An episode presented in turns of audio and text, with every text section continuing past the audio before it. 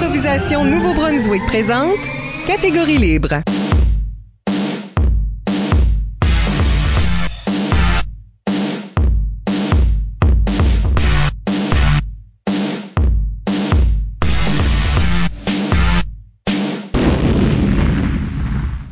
Bienvenue à l'émission fan d'improvisation d'à travers le monde. Euh, au microphone, Michel Albert. Et à mes côtés, ma co-animatrice. Bonjour. Isabelle Gauguin, que vous écoutiez en radiodiffusion sur les ondes de notre partenaire principal CKUM, le 93,5 FM à Moncton, ou à une autre station du réseau des radios communautaires du Nouveau-Brunswick, ou bien encore en balado-diffusion, ça c'est du podcasting en bon français, euh, sur un objet électronique près de chez vous. Euh, bien, bienvenue au tout premier épisode de Catégorie libre. C'est une production d'improvisation au Nouveau-Brunswick qui vise à enregistrer des entretiens avec les improvisateurs et improvisatrices de la province. Question de faire un survol de leur carrière, une exploration de leur démarche artistique, mais aussi de débattre les grandes questions qui entourent le métier d'art que l'on appelle l'improvisation. Et notre premier invité en est un de taille, Isabelle. Oui, on parle avec Jean-Sébastien Basse-Levesque. Il a fait ses débuts en improvisation au début des années 90, en particulier avec la Ligue de l'Université de Moncton, Campus Moncton, pendant une décennie. Et euh, il a éventuellement gagné la Coupe universitaire d'improvisation en 2004 avant de devenir un pilier de la Ligue d'improvisation acadienne et de participer dans plusieurs spectacles d'impro modifiés, dont les Sims, les impromptus. Aujourd'hui, il est humoriste et animateur à Beau FM. Bonjour Bass. Hello. Comment tu t'es intéressé à l'improvisation? Ben ça c'est euh, ça fait longtemps. Quand j'étais moi je suis un de ceux-là qui se rappelle d'avoir écouté des, des matchs de la Ligue d'improvisation, la Ligue nationale d'improvisation à la télé.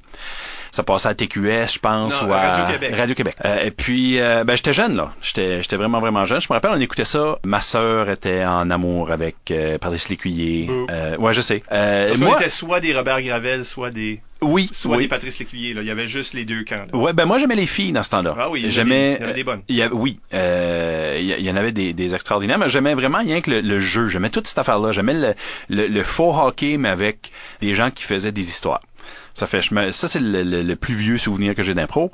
Ensuite, on a fait un match d'impro. Euh, J'étais en septième année, je crois, à l'école Léon de Le Grelais de Grand-Anse. Je me suis fait huer un moment donné parce que j'avais fait une joke. De, ouais, je sais. Euh, C'était un impro de trois petits cochons. Puis, euh, euh, j'étais le grand méchant loup, si je me trompe pas. J'ai fait référence à la foule, comme quoi que j'allais manger ces cochons-là après. Puis, ils ont fait oh. Puis là, j'ai vraiment eu le goût de jouer. Ça fait là. Il n'y a jamais eu d'impro après ça. Je suis arrivé à la polyvalente. À la polyvalente, à Louis Mailloux, euh, il y avait de l'impro. Ça fait, je me suis impliqué un petit peu dans l'impro. Puis, euh, à partir de ce moment, je me suis fait Stronghold de mon équipe. Ça, c'est un moment important. Je me suis fait Stronghold de l'équipe en 12e année. Ensuite, je suis venu à l'université. À cause? Euh, pourquoi j'étais ah parce que j'étais trop impliqué j'étais dans le conseil étudiant puis je jouais au soccer puis je jouais au handball puis euh, je, je faisais plein plein plein d'affaires T'étais ce gars-là qui était pas tout le temps au pratique. Là. c'est ça c'est ça puis un moment donné on dit ben là Jean-Sébastien tu peux pas puis c'est ça fait j'ai j'ai j'ai été coupé de l'équipe j'ai été étudier un an au Québec qui était une grande erreur ensuite je suis revenu au Nouveau-Brunswick ben à vrai dire c'était pas une grande erreur ça m'a influencé beaucoup pour ce qui s'en vient plus tard mais euh, revenu au Nouveau-Brunswick revenu à l'université de Moncton euh, je me fais interpeller dans la rue par Eric Boum qui est un ancien joueur de la LICUM, de la Ligue d'improvisation de l'Université de Moncton. Puis euh, il me dit Hey, toi là, je me rappelle de toi à Polyvalente. Puis j'étais comme oui. Oui, salut, euh, Boum. Je l'appelais juste Boum. Je savais pas que son nom c'était Eric, mon nom. Puis euh, il dit là, là, on fait de l'impro euh, lundi soir. Tu viendras? Je dis ben non, non, non, je vais. Puis Là, j'ai dit la chose que tout le monde dit. Non, non, je vais. Je vais me concentrer sur mes études. Puis euh, qui est le plus grand mensonge de tout le monde qui fait de l'impro. Finalement, je suis allé. J'ai, je faisais partie de la première équipe des blancs de la LICUM.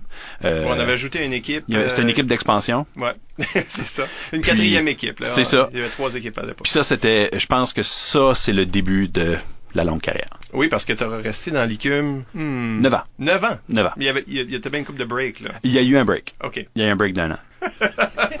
fait que t'étais dans l'université comme 10-11 ans. J'ai été à l'université euh, 9 ans.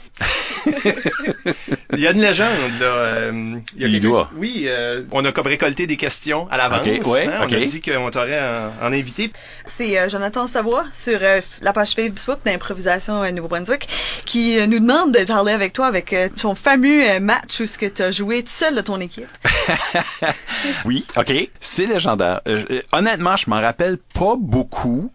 Parce que ça fait vraiment, vraiment longtemps. Aller à l'université pendant euh, 9 ans, c'est le genre d'affaire que, en tout cas, t'oublies des choses. Reste que, euh, à un moment donné, plus personne de l'équipe était là. Originalement, au début de la saison, c'était une équipe d'expansion, mais ça a été mis en, sur place par une batch de monde qui faisait pas beaucoup d'impro. Puis, euh, euh, ça commençait à tomber comme des mouches. Puis, euh, à ce temps-là, euh, il y avait des gens qui jouaient, des, des, des Martine Blanchard qui travaillent à Radio-Canada, des euh, Jannick Godin qui est euh, euh, directeur général de la euh, SNA, ouais. De ces gens-là. Puis eux, je pense qu'ils étaient juste trop occupés. Ça fait là, tout d'un coup, moi, euh, j'étais plus juste un joueur, je suis devenu capitaine de l'équipe. Puis là, j'avais juste deux autres personnes qui jouaient avec moi. Euh, ces deux autres personnes-là ne pouvaient pas venir ce lundi-là. Ça fait là, j'ai eu Il y, en, y avait un, là. ben, il était pas dans mon équipe. Il y avait Oh! Nick, Nick Latrick, qui faisait partie de l'équipe des Verts. Puis euh, lui était un substitut pour l'équipe des Verts. Ça fait, j'ai demandé aux Verts, j'ai demandé à, à Christian Chouinard, je pense que était le capitaine des Verts à ce moment-là, puis j'ai demandé s'il y avait pas un joueur qui pouvait jouer avec moi, parce que j'étais tout seul. Puis il a dit oui, il m'a fait rendu service, mais il m'a envoyé Nick Latrick. Euh, je sais pas qu'est-ce que son vrai, je me rappelle plus qu'est-ce que son nom. est. C'est lui qui s'appelait lui-même Nick Latrick. Ça fait là, vous voyez l'ampleur du gars. Puis ben, il s'est donné son propre sobriquet. C'est pas quelque chose que tu peux faire. Mais, Mais, ça, euh, ça, ça, c'est le match où ce que, euh, il se vantait d'être d'être Stone. il se vantait d'être dans un état second, ouais. Ouais. Qu'il- ça, il allait jouer, là. améliorait, Ah, il allait, il allait être assez bon, là. ça améliorait sa performance, ça là. là.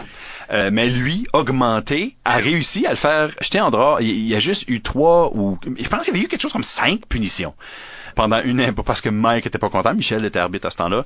Euh, Ben, moi, je peux pas stander ça, là. Tu joues pas sous euh, l'influence. non, non, puis C'est pas bon pour personne, ça. il s'est fait expulser, puis je me suis retrouvé seul dans la game. Qui était un moment important, parce que ceci, c'était pas ma première année d'impro, c'est ma deuxième année Ouais. d'impro. Euh, c'était après la QI. J'avais été à la QI comme observateur. Ça se passait à Sherbrooke, si je, m'abuse- je ne m'abuse. Puis aller voir cette QI-là a fait quelque chose. Il y a eu un moment, il y a eu, il y a eu un, un- un one-up. J'ai augmenté de niveau tout d'un coup. J'avais des meilleures armes, j'avais des meilleures armures, puis j'avais des meilleurs euh, sorts, etc. Euh, ça fait j'ai one-upé à ce moment-là à la QI. Je jouais pas, j'étais juste là pour observer. J'ai regardé tous les matchs qui étaient humainement possibles. Pas juste ceux-là de Moncton, mais n'importe quoi ce qu'il y avait, parce que j'étais juste en train d'absorber tout ce qui se passait en impro. Parce que quand tu joues dans une ligue comme à, la Licume, c'est merveilleux, il y a plusieurs équipes, mais il y a des choses qui sont tout le temps semblables. Il y a comme une sorte de pattern, une sorte de, euh, de style qui s'établit puis qui reste là. Voir les, équipes des autres régions à juste éveiller quelque chose, puis là tout d'un coup, euh, j'avais le droit de faire des choses. Dans ma tête, j'avais tout d'un coup le droit de faire des choses. Ma deuxième année, j'étais beaucoup meilleur que ma première année où je, je pense que le terme technique c'est sucé.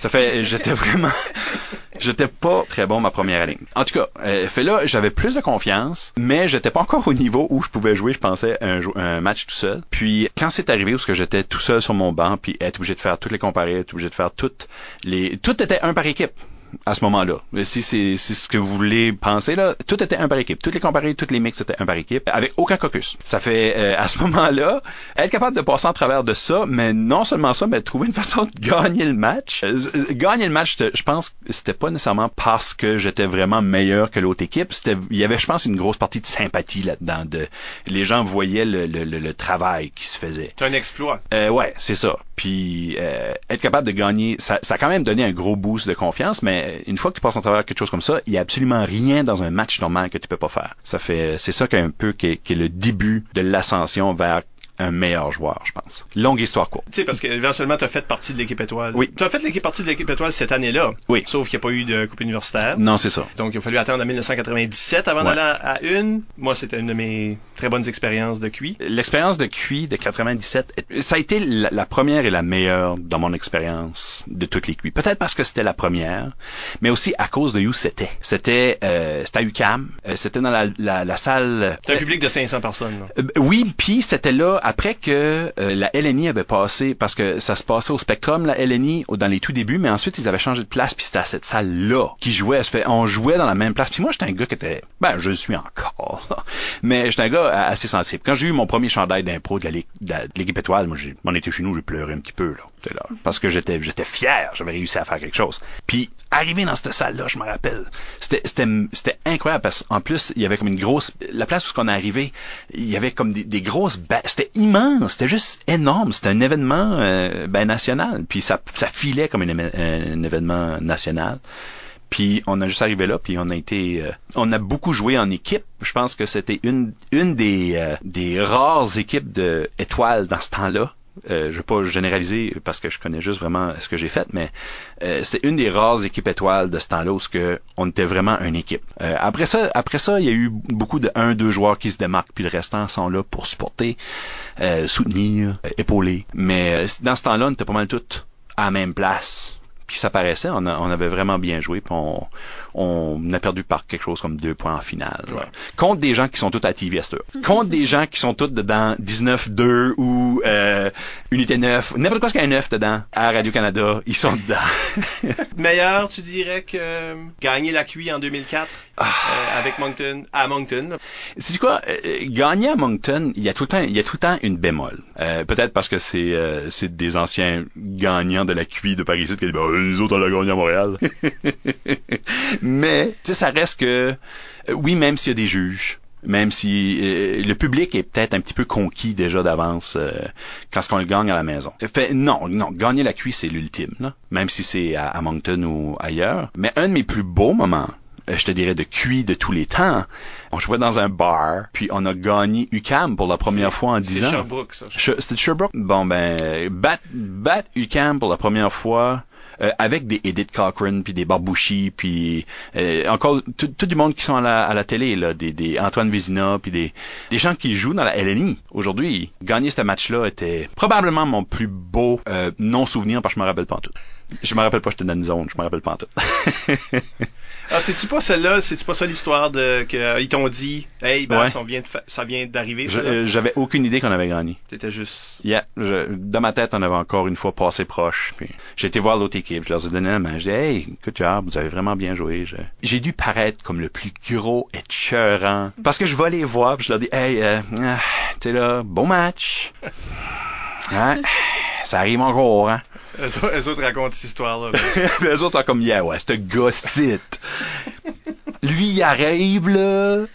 Il vient nous dire beau match là. J'avais aucune idée qu'on avait gagné. Je m'en suis rendu compte euh, quand on me l'a dit, quand on était en train de s'en aller, on s'en allait manger, je pense. Il y a quelqu'un qui nous l'a dit, on a battu Cam. yeah, je m'en rappelais pas, pas. Ça, ça t'a propulsé vers spectacle de haut de gamme, là, de haut calibre. La Ligue Ouais. d'improvisation acadienne, qui Ouais. était une ligue semi-professionnelle, si je peux Oui, oui, l'appeler oui. ainsi. Absolument.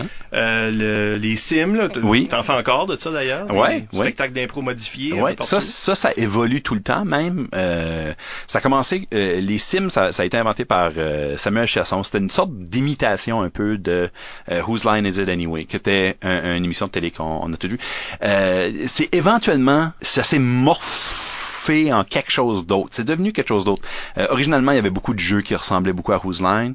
Euh, maintenant, c'est complètement différent. C'est, c'est, on peut même plus vraiment le comparer. Qu'est-ce que, quoi ça ressemble? Je l'ai pas vu, ça fait. Euh, ben c'est c'est parce que le sim originalement, ça se voulait un party de cuisine ou un party de bar euh, d'improvisation. C'était un spectacle où ça allait être joué dans des bars. Il y avait des drinking games, il y avait des, des jeux de boissons, il y avait toutes sortes d'affaires. Il y avait qui peut caler une consommation plus vite que basse. Euh, ce genre d'affaires. J'ai jamais été battu en passant. Et je ne le serai jamais. Je suis même plus rapide que j'étais. Mais euh, moi de 10 ans passés euh, pourrais pas me battre maintenant. Mais euh, reste que euh, le sim dans ce temps-là, c'était euh, un peu si on compare l'improvisation à un match de hockey, ça c'est un petit peu comme les compétitions de, de technique, là, tu sais la, la slap shot la plus rapide ou euh, qui qui patine le plus vite, etc. C'était le sim était à propos d'apporter en, en avant-plan les outils nécessaires pour faire de l'impro. Fait il y avait comme des impros qui étaient chantés. On, on fait encore ce genre d'affaires là, mais il y avait beaucoup de création de punch instantané, il y avait beaucoup de one-two punch, euh, il y avait beaucoup de des, des rimés instantanés. C'était une sorte de célébration de- des à la manière d'eux ou des, catégories pour show off un peu, pour se montrer un peu. Puis euh, ça c'est tout le fun par exemple, parce que c'est ça qui surprend un peu le public, puis que le public fait oh my god, wow, vous avez juste pensé à ça de même, ça doit être écrit. Puis non, c'est c'est pas écrit. Parce On qu'on avait la même remarque euh, dans les impromptus qui se veut Oui, la même chose mais l'inverse. Où, Oui. Où là c'est un spectacle exploratoire. Exactement. euh, expé- ben, expérimental jusqu'à un certain point, mais artistique si on veut. Ben euh, oui, puis avec les impromptus, ça travaillait l'autre muscle qui était le muscle de la construction d'histoire. Puis dans les impromptus, le- autant que dans les sims, euh, je travaillais avec des gens qui aimaient beaucoup le côté technique puis le côté euh, skill, le côté habileté. Avec les impromptus, là, euh, j'ai travaillé avec des gens qui aimaient des histoires, qui aimaient des, qui aimaient lire, qui aimaient des films, qui aimaient des histoires. Puis euh, ça, c'est l'autre partie de l'impro qui m'a tout le temps. Parce que j'ai- j'ai- le côté, le côté habileté, c'est un, un côté que tu peux travailler dessus puis le développer. Mais le côté amour de l'histoire, je pense que ça, c'est un, un autre, c'est une autre affaire. Tu peux pas vraiment travailler sur ton amour de l'histoire. C'est soit que tu as un thème des histoires racontées ou, consommer des histoires ou tu t'aimes pas ça. Puis là, mais c'était une célébration de créer des histoires à partir de rien ou de, quelques suggestions qu'on on était capable de mettre ensemble puis faire un spectacle d'une heure et quart, une heure et demie avec, sans entracte, avec des personnages qui se tenaient, des courbes dramatiques, avec des histoires qui étaient à la fois complexes et c'était c'était merveilleux de travailler avec les impromptus. Y a-tu, t'as-tu une préférence? Comment t'approches l'impro? Est-ce que c'est plus le jeu de vitesse? C'est plus à propos de cet élément-là? Ou est-ce que la construction le fait partie de ton, ta démarche beaucoup plus, c'est plus central à ta démarche? C'est difficile à dire parce que j'aime vraiment les deux. J'aime vraiment les deux côtés de cette affaire-là. Je suis un gars d'histoire. J'ai tout le temps, j'étais un, un énorme consommateur de films. Je, lis des livres. Euh, J'ai des livres dans ma chambre à coucher qui ont été lus. Bravo. Euh, J'ai une, bibliothèque avec des livres qui ont été lus. Ouais. Euh, Moi aussi. Ben, tu, tu ris, mais il y a beaucoup de gens qui ont des livres qui les ont jamais lus. Euh, c'est juste comme ça que c'est. Mais j'aime lire, des fois juste être sur mon balcon puis lire. Tu sais, le, le, le, le, classique, de moi un café puis un livre, puis laisse-moi tranquille, puis je suis heureux. Euh, J'ai ces moments-là. Ça fait, j'adore ça, mais je suis aussi un showman. J'aime le spectacle. J'ai tout le temps dit qu'on ne peut, on n'est pas obligé de tout le temps être drôle, mais faut toujours être intéressant. Puis l'impro, c'est pas un média d'écoute uniquement. T'as pas les deux yeux fermés puis t'écoutes qu'est-ce qui se passe. C'est une chose, c'est visuel. Faut que tu le voies. Puis à tout moment, il faut que tu sois prêt à être surpris. Mais quand ce que tu joues de l'impro, à tout moment, faut que tu sois prêt à surprendre, puis il faut que tu sois prêt à aller même là, à, à setter up des surprises, à, donner quelque chose à ton auditeur. Ça fait les deux côtés m'ont tout le temps. Il y en a un, c'est certain que euh, le côté habileté, le côté euh, sim nécessite plus de pratique. Mais le côté racontage d'histoire ou même quel genre d'histoire, parce qu'il y, y a la grosse, il y a aussi comment on raconte l'histoire qui est beaucoup important dedans Euh, cette partie-là aussi, euh, ça, ça vient de, de l'amour des histoires. Ça fait, ça, ça nécessite moins de travail, mais ça nécessite beaucoup plus d'amour. Euh, Ben passion, passion peut-être. Ouais, faut lire la, oui, c'est ça. ben faut- oui. Euh, la patience. Il faut, faut prendre le temps de Ouais. bâtir. Ben ouais, il faut prendre le temps de bâtir, mais il, faut- il faut aussi se donner les outils de savoir qu'est-ce qu'on veut bâtir. On a le côté habileté, qui est le les outils. C'est en gros les outils. C'est ça qu'on va utiliser pour bâtir n'importe quelle histoire, n'importe quel spectacle qu'on va avoir. On va chanter, on va rimer, on va essayer de trouver des façons de créer un espace sans mots, etc. Ça, c'est tout les outils. Ça, c'est les marteaux, les, les tournevis, les, les. La patience, la passion, puis l'amour des histoires, c'est l'architecture. Euh, on, on- on bâtit quelque chose euh, ici. On peut pas bâtir juste avec des, des marteaux puis des. On peut pas. C'est, ça va juste être ça. Tu peux montrer que tu es capable de bien clouer un clou, mais quand ça vient le temps de bâtir quelque chose, ça vient juste avec la passion des histoires puis de quel genre d'histoire que tu veux tu veux faire puis comment tu veux la raconter. Le comment que tu la racontes est aussi important que qu'est-ce que tu racontes des fois là. Ça fait ça aussi c'est aussi important. Toi, t'es connu comme un joueur physique. ouais. C'est pas parce que t'es pas verbomoteur, je pense qu'on le sent, là. On Ouais, ouais, ouais, on je là. Ben, c'est que vous avez mis les bons scènes dans la bonne machine aussi là. On parle de choses que j'aime beaucoup, ça fait. Ben, si je mets une autre scène dans le jukebox, l'idée que tu es un joueur physique, c'est que tu as un mime surprenant. Il y a beaucoup de monde qui, qui veulent que tu fasses appel à ça. oui, oui. Euh, j'ai même eu ce commentaire-là en fin de semaine. On était faire un sim euh, dans le nord de la province. Puis, euh, encore une fois, il y a quelqu'un qui a, qui a chuchoté « Oh my God, il est bien souple! Euh, Parce que t'es un homme imposant. parce que oui, oui, les- je suis, je suis pas un petit monsieur, mais je suis pas non plus, euh, je suis là, je suis là, je suis, je suis l'équivalent d'un ours pas de poil.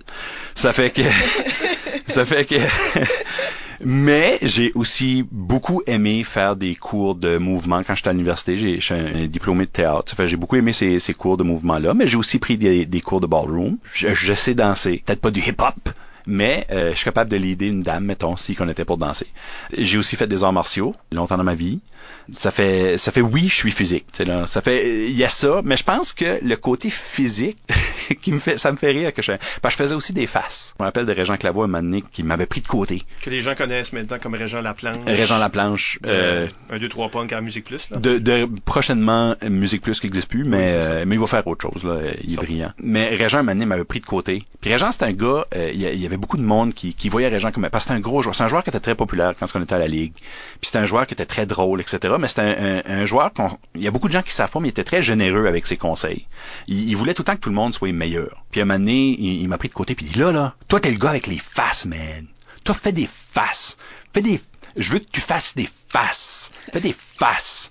Dit, OK, euh, Red, je pense que j'ai. Non, non, non, non, non, non, Fais des faces, man.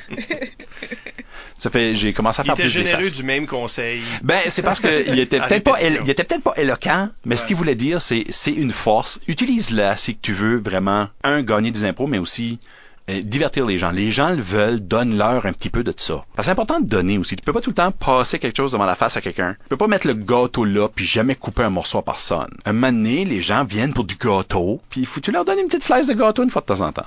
On parlera des jokes de pète tantôt avec ça. Non, mais non, parlons-en maintenant, parce que ça, ça fait partie de ton- ta démarche. Oui, là, parce que j'ai déjà été appelé un joueur intelligent aussi. Pas par toi, mais par d'autres gens.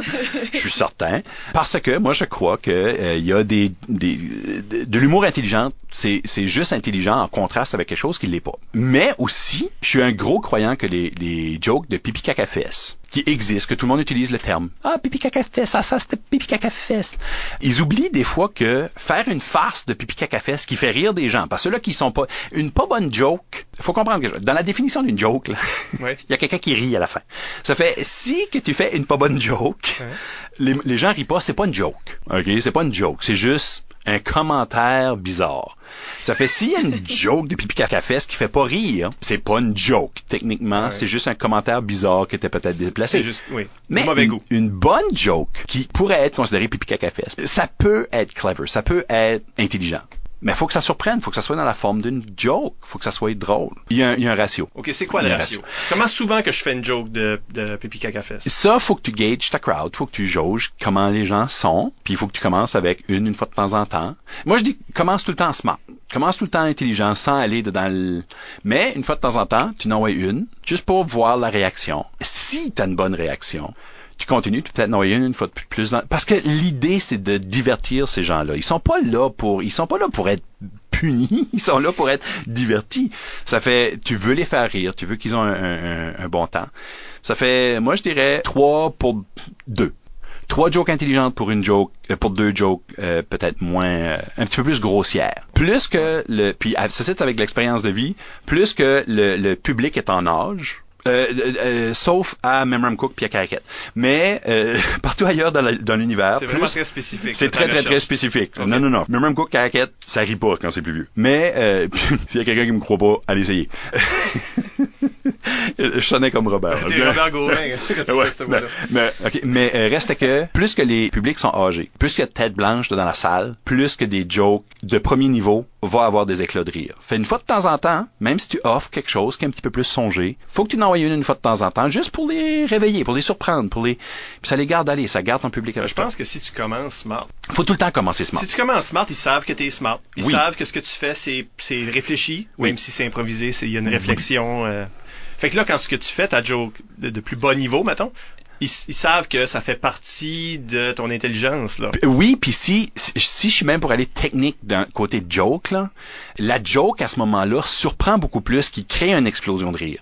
Ça fait, ça rajoute à ton setup sans même que tu le saches, parce que tu es en train d'établir, tu es en train de faire un, un Mr. Saturday Night. Ça, c'est un film que euh, Mike a probablement, je sais pas, je sais pas si tu l'as, peut-être, tu écoutes beaucoup de films toi aussi, mais Mr. Saturday Avec Night, Billy Crystal. avec Billy Crystal, il joue un, un vieil humoriste.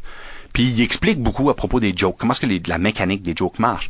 Puis la surprise est incroyablement importante. Parce que c'est ça qui déclenche l'explosion. Les gens, ils rient pas euh, à retardement la plupart du temps. C'est une explosion. Ils sont surpris. Mais si c'était smart, là, tu l'écoutes, tu les surprends avec une... T'as comme un deuxième setup. T'as le setup général de « Ah, intelligent, intelligent, intelligent. » C'est le premier niveau. Boing. Là, ça, c'est comme drôle parce que ça dé- désamorce quelque chose. Mais t'as aussi le setup à l'intérieur de la joke qui est un petit peu moins songé, mettons, qui surprend davantage. Ça fait, ça fait des explosions beaucoup plus grandes. On peut peut-être aller des questions du, euh, du grand public. Par le grand public, je veux dire la communauté d'improvisation. Là, c'est, c'est, c'est eux autres qui, OK, OK. c'est, c'est eux autres qui ont soumis des questions. Ben, sur la page euh, Facebook d'Impro NB, euh, Randy Johnston euh, te demande c'est quoi la meilleure improvisation que tu as soit jouée, ou ça peut être ta préférée, pas juste la meilleure, euh, mais que tu as soit jouée dedans ou vue? Euh, oh là là. Es-tu capable, dans un dans une si longue carrière, y a-tu une impro qui... Il y a, il y a eu, c'est quoi, il y, a, eu de ces moments-là, qui ont déjà été baptisés des moments impromptus. Puis des moments où il y a quelque chose qui arrive dans le jeu qui transcende le jeu. Où ce que tout d'un coup, on est tout en jersey de hockey, puis on est tous dans une bande, mais il y a quelque chose qui arrive qui nous apporte ailleurs, où ce que tout le monde est sur le même est tout dans la même groove, où ce que c'est, c'est, ça, ça file semi, état second, ce que on voit les choses pour de vrai, on imagine les scènes, l'éclairage est différent, même s'il n'y a rien en tout cas changé. Ça fait, il y a eu, j'ai été chanceux d'avoir beaucoup de ces moments-là dans ma vie. Euh, Il y a des gens qui n'ont jamais eu, moi j'en ai eu trop, je pense. Euh, ça fait, il n'y a pas vraiment de, il n'y a pas vraiment une impro qui me qui me saute à l'idée. Une des meilleures choses que j'ai vues dans ma vie, par contre, c'était à une gougoune euh, Provinciale. Puis c'est longtemps passé parce que c'était dans le temps où j'étais à l'université. Puis on avait commencé à, les gens de la Licube, on avait commencé à s'investir un peu plus dans le tournoi provincial. On, on trouvait que c'était un petit peu euh, un petit peu broche à foin, puis c'était pas vraiment égal partout, puis on, a- on allait souvent arbitrer ces choses-là. Puis à un moment donné, on s'est dit, ben c'est quoi, apportons ça ici, puis essayons de donner une expérience égale à tout le monde. Parce qu'on avait été, la, dernière année, on avait été comme genre à une place, il y avait même pas de bande, c'était dans un gym, c'était complètement horrible. On a dit, OK, non, c'est un tournoi provincial, il doit avoir une fierté derrière ça. Puis euh, c'est cette année-là qu'à un il y avait eu un impro de bateau, je sais pas trop quoi, puis euh, c'était une sans limite ni frontière. Il y avait des personnes dans le bateau qui étaient en dedans de la bande, puis tout d'un coup, le bateau s'est mis à couler. Puis euh, il y a une équipe qui a pogné la bande, puis ont commencé à la lever. Ça fait la bande est en train de monter comme ça.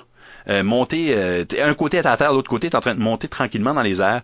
Puis je trouvais que le visuel de ça était tellement cool. Puis ça, c'est une des plus belles choses. Je, je l'ai jamais vu après euh, parce que ça avait été fait. Puis, mais puis eux autres avaient sauté en bas de la bande parce qu'ils ont sauté à l'eau puis tout kit. Puis c'était merveilleux. Mais ça, c'est comme un des plus beaux moments, un moment où ce que j'ai fait. Ah, j'aurais aimé avoir pensé à ça. Je pense que tu peux avoir beaucoup d'inspiration du, euh, du jeu secondaire. Ah, tellement. Moi, souvent, les, jeunes me posent des questions, je fais Hey, je m'ai jamais posé cette question-là de la- ma vie, puis là, tu me la poses, puis là, cette heure, je réfléchis à cette question. Il nous faut repenser à des choses que- qu'on prenait pour acquis. Ah, abs- ben, des choses qu'on a oubliées par, parce qu'on rentre dans une autre ligue. Parce que, comme je disais tantôt, rentrer dans une ligue comme la, la, la Licume, qui est une, une merveilleuse chose, mais tu rentres dans quelque chose qui roule déjà, fait tu pognes des plis, puis tu oublies des choses, même tu mets des choses de côté, puis ils ont pas ça là, dans au secondaire.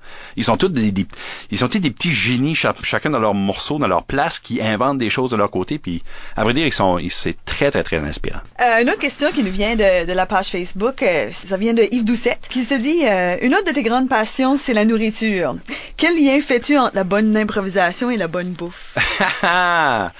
Sais-tu quoi? Il y a beaucoup, beaucoup de liens entre les deux. En passant, Yves Doucette, c'est un joueur, un, un très, très, très, très vieux joueur qui, qui était là avant que moi j'arrive. Puis j'ai volé tellement de choses du jeu de Yves Doucette, ça n'a pas de bon sens. Mais bon, j'y ai dit tellement souvent. Il y a beaucoup de, parallèles entre la bouffe, puis j'aime cuisiner, mais pas faire de- de- de- des pâtisseries ou ce genre de faire. Je- Il y a une différence entre cooker puis euh, baker. Moi, j'aime mieux cooker, qui des fois, puis même la plupart du temps, nécessite incroyablement d'improvisation. C'est à propos d'explorer des saveurs, mettre des choses ensemble pour voir comment ça marche, euh, etc. C'est à propos de surprendre. Euh, C'est à propos de mettre des choses ensemble que tu dirais peut-être jamais que ça marcherait. Il y a des choses qui marchent pas là. Tu peux Pas- pas, mettre, tu peux pas, pas- mettre du chocolat ou des crevettes, ça Pas marche pas. caca fesse. Non, non, non, non, non, pas. Mais non, surtout pas. Mais quoique, la bouffe, c'est euh, mon deuxième plaisir charnel préféré. C'est, c'est merveilleux. Puis, ben, il y a juste, il y a vraiment juste deux plaisirs de la chair, manger puis. Mais euh, reste que euh, faire de la bouffe ou même manger de la bonne bouffe. Comme mettons si tu vas à une place fancy, là, tu sais ce genre de place là où il y a des petits coulis. N'importe où c'est un, coulis, c'est, c'est fancy là. Mais que tu peux goûter le coulis ou bien que tu peux goûter le petit sel fumé à côté, juste individuellement, que c'est bon toute seule. Puis là, tout d'un coup, tu fais, OK, ben, je vais, je vais goûter le, ce petit morceau de navet-là. J'ai été surpris par du navet dans ma vie. Ouais, ouais, non, non, non. Un moment donné, j'ai, j'ai mis un morceau de navet dans ma bouche. J'ai mâché, j'ai fait, oh, J'ai demandé, j'ai arrêté le serveur. J'ai dit, qu'est-ce que c'est site? Il a dit, je pense c'est des navets. J'ai dit, tu me niaises. c'est dégueulasse des navets. C'est pas bon, là. Sa mère au bout. Il a dit, non, ce site, ce site, c'est comment des navets devraient être faits. Puis j'ai fait, ouais. C'est comme ça que des navets devraient être faits. Puis c'était délicieux, puis c'était savoureux, puis c'était sucré, puis c'était tendre, puis c'était pas filandreux, puis bizarre, puis il y avait pas cet aigre-là là, qui te claque dans le... Il y avait rien de ça. c'est le même juste- moment que tu dis oui. Oui, C'est comme ça qu'il faut faire une improvisation dramatique. Exactement ça. Exactement ça. C'est quand ce que les ingrédients sont à la bonne place, puis cuits de la bonne façon, que tu trouves la bonne improvisation. De la même façon, comme là maintenant, dans ta vie. Ouais. Tu sais, tu fais de la radio, Ouais. tu es humoriste, Ouais. euh, les gens te connaissent, euh, entre autres, de, la- de la revue acadienne. Oui. Comment, com- comment l'impro vient informer ces métiers-là? Parce que ça part tout de, de l'impro à quelque part? Ça, ça part tout, le, le- le désir d'écrire vient tout de l'impro. Euh, mon dernier projet, La Plaise, c'est, c'est en gros, ça c'est, je pense, le plus connecté dans de l'impro possible, parce que c'est raconter des histoires, c'est, à, à vrai dire, c'est, c'est, c'est faire des articles de journaux basés sur une histoire inventée où je sors des, où on sort des faits. Qui, qui, ça fait ça, celui-là. euh, C'est un peu comme la revue acadienne à l'écrit. ben oui puis non. Euh, on, on invente des choses avec la plaise. La revue acadienne, c'est, c'est ancré dans l'actualité qui existe. La plaise, pas nécessairement. On peut inventer complètement. Mais toute, toute, toute, toute l'écriture vient de l'impro. Parce que de l'impro, c'est de l'écriture. De l'écriture, de la performance, de l'évaluation, de la mise en scène instantanée, tout en même temps. C'est incroyablement difficile. Je continue à dire que c'est incroyablement, incroyablement difficile. Les joueurs d'impro le font sans vraiment le savoir puis sans y penser, mais si tu le décortiques, c'est incroyablement difficile ce qu'ils font. c'est, c'est, c'est de l'écriture puis de la correction pendant que tu es en train de le dicter. C'est, c'est merveilleux. Ça fait, ça découle tout de ça. Personne s'est rendu un besoin d'écriture. Je, je parle à des gens qui, qui font beaucoup d'écriture aussi. Ça vient tout de ça. Ça vient tout de l'impro. Ben, de toute façon, on va avoir la chance d'en parler dans notre deuxième bloc. Ouh! Hein? Parce qu'on va parler vraiment de la mécanique de l'impro, comment ça marche l'impro, qu'est-ce qui se passe dans nos têtes, vraiment la science de l'improvisation, c'est ça va être notre sujet de, de deuxième bloc. Mais si vous voulez euh, plus à propos de basse, ben premièrement, la plaise, c'est un site web. C'est- Oui. C'est quoi l'adresse? Laplaise.ca. C'est trop compliqué. C'est, c'est vraiment trop compliqué. Laplaise.ca. Euh, je suis pas tout seul à la place, par contre. J'ai, j'ai une équipe de gens qui font la même chose que moi. Euh, ça, ça dérive tout d'une passion qui est proche. Je suis pas tout seul, mais on. on- Donc un site web sur le- auquel tu contribues. Oui, oui. C'est, c'est mon projet. C'est mon projet, mais j'ai des gens qui contribuent. Donc, vous pouvez lire des textes de basse, entre autres, Oui. à laplace.ca et euh, en en apprendre un peu plus sur sa carrière d'improvisation, peut-être au Temple de la renommée de l'improvisation de Nouveau-Brunswick. Ça, c'est templelicum.blogspot.ca. Dans quelques instants, on débat l'impro à sa base.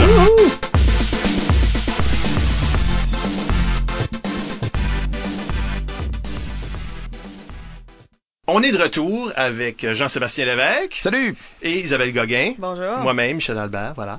Dans ce deuxième bloc, on va parler des bases de l'impro, de la science de l'impro, de la mécanique de l'impro, de l'art de l'impro, de la philosophie de l'impro.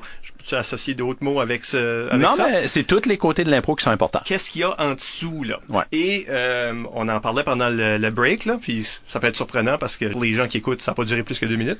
Mais on a eu le temps d'avoir une grande discussion sur euh, Robert Gravel, qui est un des deux créateurs, vraiment le celui Ouais. qu'on considère le créateur de l'impro match. Et Robert Gravel, c'est... euh, ben moi, c'était mon idole quand moi, j'étais en train d'apprendre, en train de regarder la LNI, etc.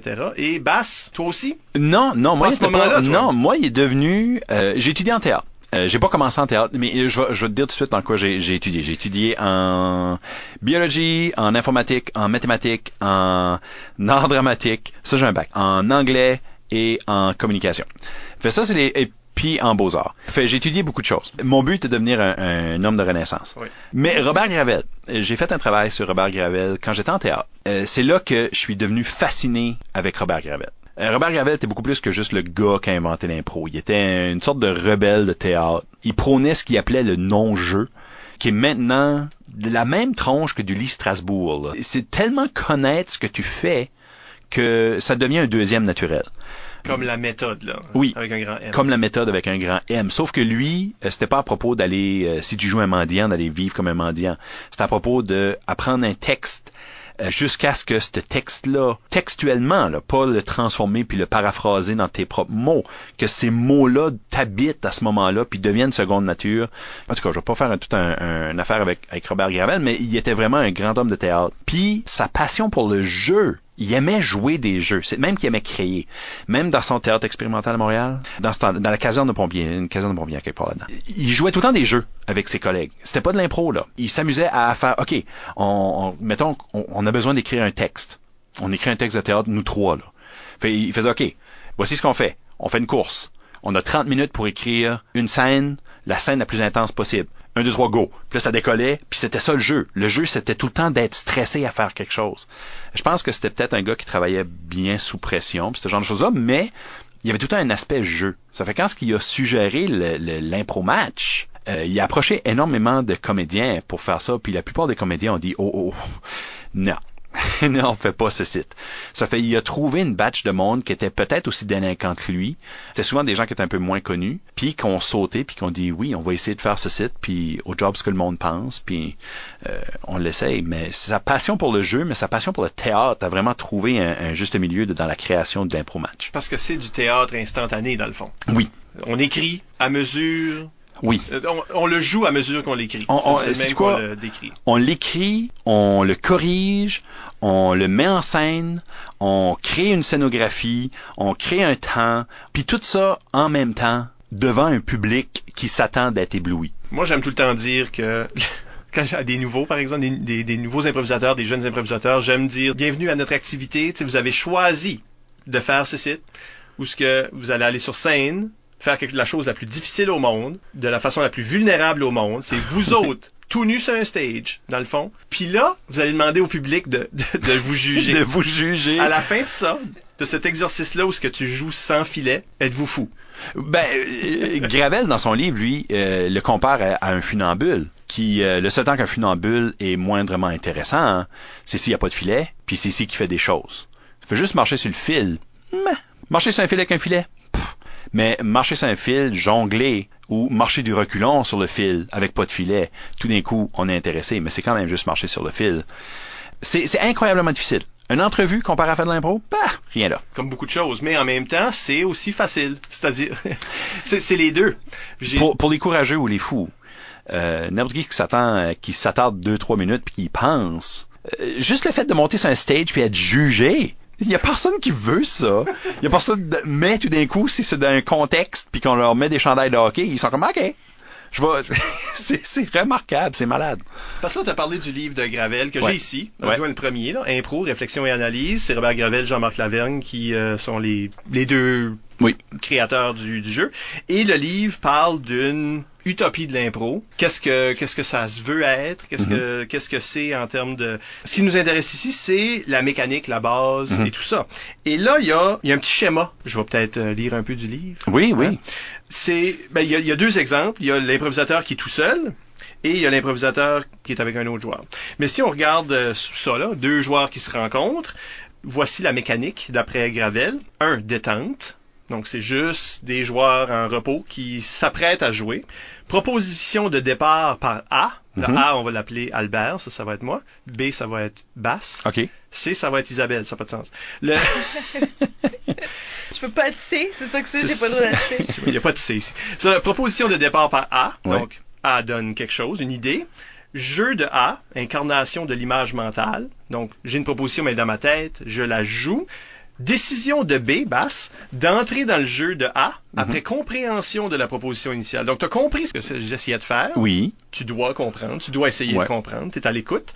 Et tu décides d'entrer dans mon jeu. Oui. C'est-à-dire, tu as accepté mon idée. Jeu de A et B. Ouais. on, joue sur notre idée. Jeu de A et B, c'est euh, suite de propositions acceptées et non acceptées. Aussi, là. sais, on dit jeu, je, te propose quelque chose, tu me contre-proposes quelque chose. Exactement. J'accepte ta contre-proposition ou j'offre quelque chose de, de différent. Exactement. Mais euh, on peut rejeter une proposition. On peut. Mais on peut. En proposant d'autres choses. Et la le rejet peut être elle-même une sorte de proposition. C'est une proposition. Ça, c'est un conflit entre nos personnages. 6. Euh, écoute totale plus vision périphérique. Alors là, ça veut dire, reste aux aguets. Tu es en train de jouer avec l'autre joueur, mais Il y a tout un univers que tu es en train de créer. Cet Oui. univers-là, il, il existe pour ces joueurs-là. Tu es en train de- de- d'imposer des, des éléments qui existent, qui ont une vie à eux-mêmes à l'extérieur de toi. Il doit même exister parce que il fait partie de l'histoire, donc est un, un outil pour l'histoire. qui est en- en- 7. Recherche des moteurs. Donc là, c'est quelque chose où ce on, cherche qu'est-ce qui nous motive, qu'est-ce Ouais. qui, où on peut amener cette improvisation-là. Ouais. c'est pas assez de juste se jaser puis se dire des choses. Non, non, là, on est rendu comme à la troisième seconde, là, Oui, c'est dans l'impro, là. C'est vraiment là, là. Ouais. 8. Volonté du oui. Donc, après ma barre, on veut dire oui à la proposition de l'autre. C'est Oui. comment on va intégrer la proposition de l'autre dans ce qu'on fait. Comment est-ce qu'on va apporter et ajouter à cette proposition-là, tout en faisant la proposition que nous autres, on est intéressés de poursuivre. Ouais. Puis des fois, on peut laisser faire notre propre proposition parce qu'on a quelque chose en tête, mais si la proposition qui est, on va juste peut-être aller avec ça, les motivations deviennent communes, bla bla bla. Jeu de A et B. Uh-huh. Ça continue, ça, là? Ça, ça, ça se joue encore. Écoute totale plus vision périphérique, recherche des moteurs, volonté du oui. Ça, ça, c'est c'est ça le cycle. C'est un pour- cycle. Pour Gravel. Ouais. C'est écoute totale et vision périphérique. OK, qu'est-ce qui se passe? Qu'est-ce que, qu'est-ce qui sont les, Ouais. les choses que je peux... Là, on a, là, on a deux joueurs.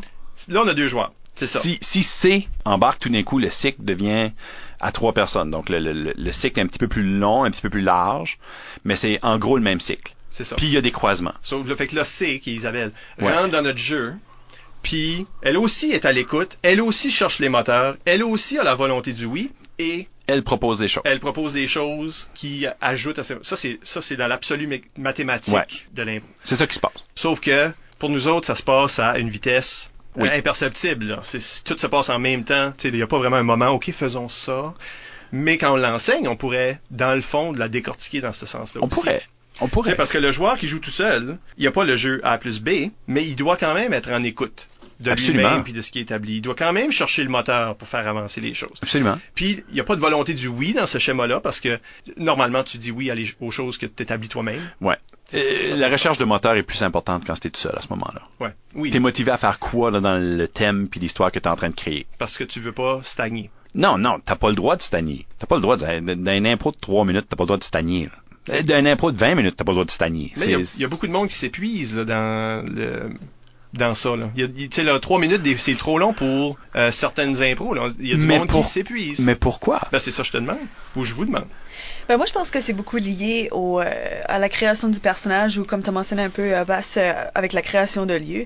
Si tu vas là avec juste une action, une motivation très simple, puis que tu pas un, un sens de c'est qui ton personnage, y a rien qui informe tes actions qui viennent après que ton idée est coulée. Fait que tu sais, si t'es dans, dans un parc, tu sais qu'est-ce qu'il y a dans un parc. Tu sais, ok, là, je sais plus quoi faire. Bon, ok, ben on est dans un parc, ben il y a des bancs, il y a une fontaine, il y a des arbres. Qu'est-ce que je peux faire avec ça pour remettre un petit peu de jus dans l'improvisation? Faut que tu proposes. Ouais. Puis, que- puis la question, la question, par exemple, c'est qu'est-ce que t'as la motivation de base? Puis, dans la création de conflits, si t'es tout seul, ta motivation doit être freinée par quelque chose, forcément, pour raconter une histoire. Fait, ma motivation peut être aussi simple que je veux aller au dépanneur. C'est simple. Je me rends au dépanneur. Mais là, je passe au travers d'un parc. Qu'est-ce qui peut arriver dans un parc? Je peux me faire euh, arrêter par un mendiant. Je peux me faire chasser par un, cheval, un chien. Un cheval, Je peux, wow. Par un cheval. Ah oui. Je peux, ben, le cheval peut être là. ben oui. Dépendamment de comment, comment intéressant qu'on veut être. Mais, tu sais, on peut perdre notre portefeuille, on peut, euh, il y a mille et une choses qui peuvent arriver. Faut juste être ouvert à se proposer ces affaires-là, à y penser. Parce euh, c'est plus facile à dire qu'à faire parce qu'on est en train de jouer en même temps qu'on est en train de créer, là. Non, Je ben, pense qu'il faut aussi pas euh, oublier qu'on a le droit de dépasser l'idée originale. Je trouve qu'il y a beaucoup de gens qui bloquent dans une impro parce qu'à minute 2, ils se rendent au dépanneur, puis ils font, ben ça, c'était mon idée. Ouais, mais ça, ça fait partie des outils. Ça, il y, a, il y a toute, cette- toute la partie ici, là. Tu te rappelles, tantôt, on a parlé de Oui, construction de, de comment on veut conter l'histoire, puis raconter l'histoire, puis il y a tous les outils. Puis la notion du temps, c'est un des outils primordiaux. Absolument, mais il faut quand même pas avoir peur de dire, OK, ben là, je suis rendu au dépanneur, j'ai fini l'idée que j'avais peut-être en caucus ou dans, en tête, puis là, se dire, OK, ben où est-ce que je peux aller à partir d'ici? Ah, ben là, je, je, je vais chercher Gravel. Gravel, à un moment donné, dans ce livre-là, il dit, il y a deux moments importants. Il y a le moment où tout est à dire, puis le moment où tout est dit.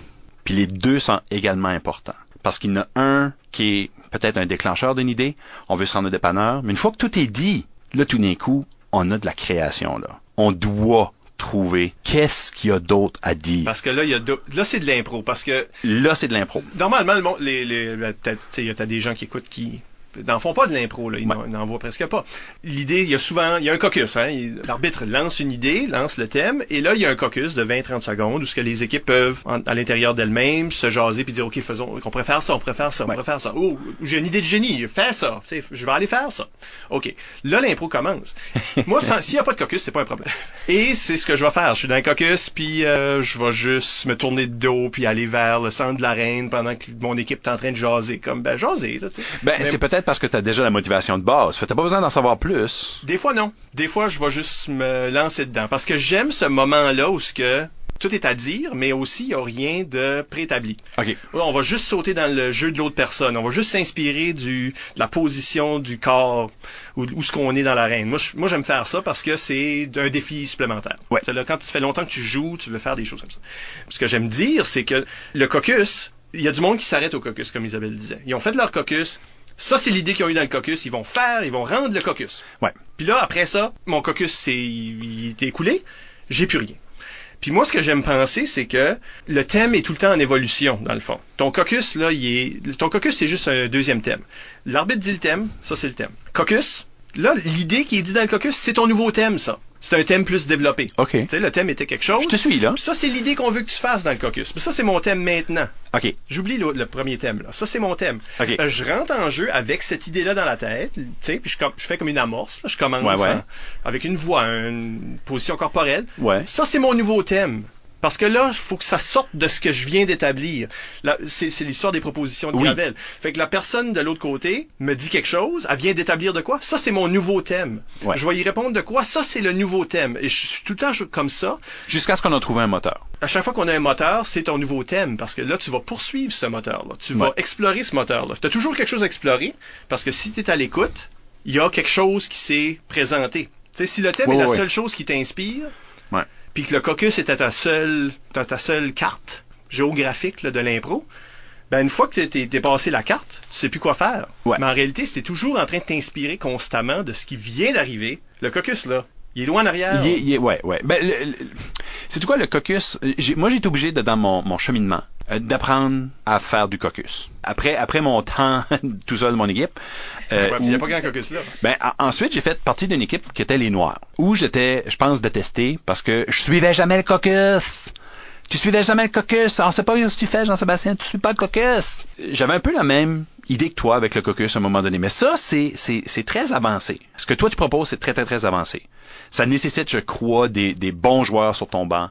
Puis des joueurs aussi Euh, qui... Je joue juste avec des bons joueurs basses. Ben, je sais, mais euh, ça nécessite une confiance extrême dans l'équipe. Dans une équipe plus jeune, mettons, ou, ou- ou avec moins d'expérience de jouer ensemble, moi, je suis un gros croyant que le thème doit être joué. J'ai déjà été un arbitre longtemps passé, là, à cette heure, je, je me ferai pas confiance, mais euh, longtemps passé, j'écrivais des thèmes que je voulais voir jouer. Je voulais pas que quelqu'un s'inspire du thème, je voulais voir le thème jouer. Pas plugué, mais euh, parce que dans ma tête, parce que ce qui est devenu éventuellement mon apprentissage du caucus, c'était que euh, le thème est donné. Mettons, le thème s'appelle Péripéties dans un château de sable. Ben, on a besoin des péripéties dans un château de sable. Euh, c'est ça qui est le thème, c'est ça qui va arriver. À cette, à heure, quelles sont les péripéties? Là, on a une chute de péripéties. J'ai besoin de savoir plein de péripéties. J'ai pas besoin de savoir comment toute, chaque péripétie va arriver. J'ai besoin de savoir qu'est-ce qui va se passer grande ligne. Ça, c'est un shootage. Ça fait là, à ce moment-là, euh, à l'intérieur de l'équipe, tout le monde a entendu des choses. Tout le monde sait un petit peu où ce qu'on s'en va. Parce que les péripéties vont peut-être être apportées par un collègue. Et puis, des fois, on va peut-être faire exprès pour que ce soit un de nos joueurs qui devient troisième joueur ou deuxième joueur sur un, impro. Ça fait, euh, le caucus à ce moment-là prend une forme de synopsis possible pour l'impro qui va arriver. Fait, à ce moment-là, si tout le monde est au courant du synopsis sur le banc, tout le monde peut participer à ce moment-là plus facilement à l'impro ça demande la raison pourquoi est-ce que je dis que c'est la méthode que toi tu proposes c'est plus avancé c'est parce que la plupart des joueurs plus avancés ont pas besoin d'un caucus. Moi aussi je trouve ça long. 30 secondes je suis comme ok euh, j'ai le temps d'aller je, peux peut-être me chercher un lunch pendant qu'on attend avant que l'impro commence. À ce moment-là quand ce que toi tu commences moi j'ai déjà le thème je sais ce qui se passe puis je sais que aussitôt qu'il y a des propositions qui sont faites puis à la vitesse que ça va puis aussitôt qu'on a un moteur d'établi je sais quand est-ce qu'il y aura besoin d'un troisième joueur pour apporter un conflit ou quelque chose comme ça. Mais c'est parce que je suis là. Mais pour quelqu'un qui, pas qui commence juste, ou, mais qui est, qui est peut-être dans une nouvelle équipe, etc., je pense que c'est une bonne idée de que tout le monde ait le synopsis. Je suis pas en train de dire qu'il faut pas qu'il y en ait. là. Juste que moi, je ne pas. Ben, je pense qu'aussi, euh, en quelque part, ça c'est... Faut pas juste se fier à ça. Ben, C'est- c'est surtout ce que je dis. On peut surtout pas se fier à ça, mais il y a aussi l'élément que on parle un peu comme si toutes les improvisations c'était une comparée. C'est. C'est sûr que lorsqu'on rentre dans une mix, on aura des joueurs de l'autre équipe qui amènent d'autres éléments. Fait que l'élément de base qu'on apporte, c'est sûr qu'il y aura probablement des survivants du, du caucus, mais il y aura beaucoup de choses qui seraient très modifiées.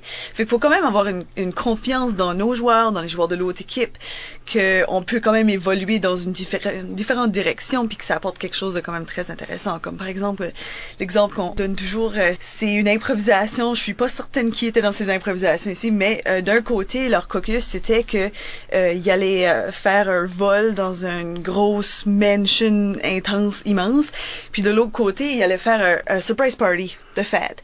So, ça que ça finit par donner, ben, c'était un surprise party dans une immense mansion, puis on savait pas où est-ce que la personne allait rentrer? Parce qu'il y a tellement de chambres puis tellement de portes puis on sait plus comment surprendre la personne. Mais ça a donné quelque chose de complètement différent. Ouais. Mais ça a quand même été jumeler les deux idées ensemble. Puis il faut être prêt à ça. Faut juste faire confiance que quelqu'un va rentrer comme troisième personnage puis que Ouais. pourront suivre, embarquer là-dedans. Ben, je pense que tu as absolument raison parce que euh, en plus, le caucus est juste euh, est juste un synopsis si que c'est une comparée. Sinon, aussitôt que le sifflet est, est sifflé puis que l'impro commence, en gros, on oublie tout ce qu'on vient de faire. je pense que c'est une des raisons pourquoi est-ce que moi je trouve les caucus longs puis toi tu les aimes pas du tout, Mike, Michel. Tu m'appeler comme tu veux. Euh, c'est que une fois que tu es sur une mixte, le caucus a plus d'importance. Je pense que toutes ces idées-là, les choses que tu reçois en caucus, tu sais, le- les gens vont dire des choses, les choses que- que- qui sont dites en caucus, ça te reste, c'est derrière de ta tête. Il y a Oui. peut-être quelque chose que tu peux utiliser. Tu peux angler les choses dans un certain sens, mais on peut pas se fier. C'est ça. C'est si on se fie uniquement à ça, comme si c'était le blueprint là du de l'improvisation, c'est là qu'on va. C'est là qu'on se trompe. c'est là qu'on va frapper un mur à un moment donné parce qu'on va, on va arriver au bord de la, de la carte, là, puis il n'y a plus rien de dessiné, Here Be Monsters. Peut-être, peut-être que, peut-être que, euh, en, en gros, le caucus, c'est peut-être juste un exercice aussi. Euh, tu sais comment dans des, des ateliers d'impro, tu joues à des claques, tu, euh, euh, Juste pour te garder vite. là. ben exactement. 30 secondes avant une improvisation, tout le monde fait aller son cerveau vraiment rapidement, puis tout le monde devrait être allumé. Tu viens de sauver le caucus pour moi. En disant ça, comme là, non, ben parce que Ben je viens d'y penser là, par exemple. oui, mais dans l'invention du jeu là, de Gravel, encore une fois, on ramène ça à lui, parce que au Nouveau-Brunswick, on est très euh, Très, très gravelien. très gravelien, très hellénique. Hellénique de base, là, plus hellénique de On joue maintenant. très puriste. On, a- il y a des, on a fait des, on a opéré des changements, puis ça a évolué. C'est notre saveur, ouais. L'idée, c'est que il y a beaucoup de choses. Des fois, les gens veulent changer les choses. Ouais. Puis on est toujours en train d'étudier le changement possible. Puis dire, ben, ça a-tu vraiment sa place, tout ça? Et je me reviens toujours, moi, à la version de la Hélénie originale, la version de Gravel, parce que dans la, la codification, là, pourquoi il y a des punitions, pourquoi il y a telle catégorie, pourquoi c'est ça le jeu, il y a une intelligence en arrière de ça. Absolument. Eux autres, ils ont pas. Comme ça qui est codifié, là, ça qui est l'impro match. Il y a eu des essais, là. Ils a- ils ont pas du jour au lendemain, c'était ça. Il y a eu énormément d'essais. Il y a même euh, un, un moment donné où il y avait des matchs d'impro sous forme de euh, board game, comme de, de jeux de société, où ce que ça ressemblait à du Monopoly, là, avec des dés puis des affaires. là. Il y avait une Avant version qu'- avant qu'ils finissent. avant qu'ils fassent le hockey. Il y avait une version avec des dés puis du monde qui avançait comme des pions ou des jetons sur des cases là. Fait oui, il y a eu énormément d'essais erreurs. Tout ça pour dire que je serais pas surpris qu'il y ait un caucus, parce que ça, c'était des gros joueurs, là, excusez, là, mais Gravel puis ça, ça avait pas besoin d'un caucus de 20 secondes. Non. Mais, justement, peut-être que ça fait partie de, Ben, de d'un plus en réchauffement plus- de cerveau, là. De plus en plus, je pense, c'est peut-être ça- pour les, les joueurs plus avancés, je pense que c'est peut-être ça. Parce que euh, les joueurs plus avancés, on dit tout le temps aux jeunes, soyez jamais des, des spectateurs, right? On dit ça. euh, si vous êtes sur le banc, vous n'êtes pas un spectateur sur le banc. Non. Tu tu es toujours prêt à rentrer. Plus tard dans la carrière d'impro, il y a un moment donné où ce que tu fais le choix de devenir spectateur. Non, non, mais il y a un moment donné où ce que tu vois un de tes collègues en train de faire un impro, puis tu te dis, sais-tu quoi? Non, lui, il y a cette cinq minutes ici à lui. On n'a pas, à moins qu'il y ait quelque chose d'extraordinaire qu'il faut qu'il arrive, tout est sous contrôle, on le laisse aller, puis à ce moment-là, on peut juste apprécier le jeu pour ce qui est. Des fois, on fait moi, je, moi, je fais ça. Moi, des fois, je fais ça. Fait, on décide de devenir spectateur parce que ça nous plaît. Mais, pendant le caucus, on l'est pas. On est tout actif, puis on est tout réchauffé. Puis c'est peut-être parce que ces gens-là étaient vraiment des super joueurs qu'ils avaient besoin de tout le temps se remettre dedans rapidement. Parce qu'il y a des, des choses qui sont pas, il y a pas un livre de règlement qui nous dit c'est comme ça pour cette raison-là. Non, non. Faut le deviner là, que les penseurs de ceci, et c'était des penseurs, que les penseurs de- du jeu avaient un, un motif là, ultérieur à, à- à ce qu'ils faisaient. Donc, le caucus pourrait être ça. De la même façon que, pour moi, la façon que je défends certaines catégories, dans, dans l'impro-match, il y a des catégories qui sont peut-être moins... euh, il y a des catégories qui sont moins populaires. Comme pour un public ou pour certains joueurs qui veulent, qui voient ça comme un spectacle d'humour, par Ouais. Eh ben, ils aiment pas qu'il y ait une dramatique là-dedans. Ils aiment pas la dramatique, ou ils aiment pas... euh, Ben là, à ce moment-là, contre quoi on compare? Parce que euh, si c'est tout le temps drôle, ça devient monotone. Ben justement, le fait qu'il y a plein de catégories comme ça, chanter, rimer, ça change le goût, ça change le... Oui. Moi, ça, c'est ce que ça me dit, c'est que l'impro match doit être un spectacle de variété. C'est un spectacle de variété. Donc pour le joueur, ça c'est un indicatif que pour le joueur et l'arbitre, non seulement que faut que tu sois bon dans toutes sortes de catégories pour donner un bon spectacle chanté, un bon spectacle rimé, un bon spectacle mimé, un bon spectacle dramatique et humoristique, que tout ça c'est là-dedans, mais que tu dois chercher toi-même des nouvelles couleurs, Ouais. d'amener des choses différentes, parce que le public c'est pas vrai que c'est un show d'humour. C'est pas censé tout être drôle, ça a juste jamais le droit d'être plate. Puis ça, il y a une énorme nuance. Pour ça c'est Gravel disait ça aussi. hein. C'est dans le livre. On n'a juste pas le droit d'être plate. Puis pour ne pas être plate, il faut être intéressant. Puis ça peut être intéressant dans l'histoire, mais ça peut être intéressant dans la forme. Ça peut être intéressant dans ce qu'on propose. C'est qu'on propose un, un, un impro où ce que le monde qu'on vit dedans, tout le monde chante. Ça s'appelle un impro chanté, là. Ouais. Mais dans ce monde-là, tout le monde chante. C'est merveilleux, ça, là. C'est merveilleux. Ça demande un certain montant d'outils, puis ça demande, tu sais, là, si tu me demandes de faire une chantée tout de suite, je serais peut-être pas bon, mais euh, il y a un moment donné où ce que c'était une traite. Ça, là, ça nous sort de la monotonie, puis tu fais, OK, là, finalement, on va faire quelque chose qui, qui nous énerve un petit peu, qui nous met un petit peu sur les nerfs, parce que des impros euh, drôles, euh, souvent, on commence à faire de l'impro parce qu'on est drôle. Puis je pense qu'aussi, euh, tu as parlé beaucoup d'une une boîte à outils, puis on n'a on a pas fait référence trop trop aux sept piliers de l'improvisation, mais je pense qu'un pilier qu'on a, on a un petit peu mentionné sans le dire exactement, c'est la culture. Ah oui. Puis je pense que la culture, en, en justement, tu as mentionné de lire beaucoup, regarder des films, tu sais, on peut s'amuser avec la structure d'une impro, rendre ça différent, rendre ça encore plus un spectacle de variété, même si c'est pas strictement une catégorie qu'on nous donne. Ben je pense que c'est même notre devoir en tant qu'improvisateur. Absolument. On doit se- s'imprégner de culture, on doit s'imprégner de façon de faire. Il faut que tu sois en train d'en parler, puis d'établir ces choses-là pour faire sûr que tu donnes le meilleur spectacle possible, un spectacle de va- variété. Puis ça, c'est une variété en soi aussi, parce que si tu fais toujours la même chose, le monde va faire comment, ouais, je l'ai déjà vu celle-là. C'est monotone. L- L'ennemi de l'impro, c'est la monotonie. Puis la monotonie, c'est tout le temps sur le même ton. C'est pas juste. euh, La monotonie, ça veut pas dire. Ça veut dire être plate, mais ça veut dire être tout le temps pareil. Jamais offrir de changement. Jamais. Oh, puis c'est juste, c'est juste dol. Le mot est dol. Monotonie. ça, ça fait. On, on se doit de ne jamais faire ça. Ben, si on parle un peu du euh, l'éthique du joueur, de- le, le code Ouais. du joueur. Voici ce que Gravel disait.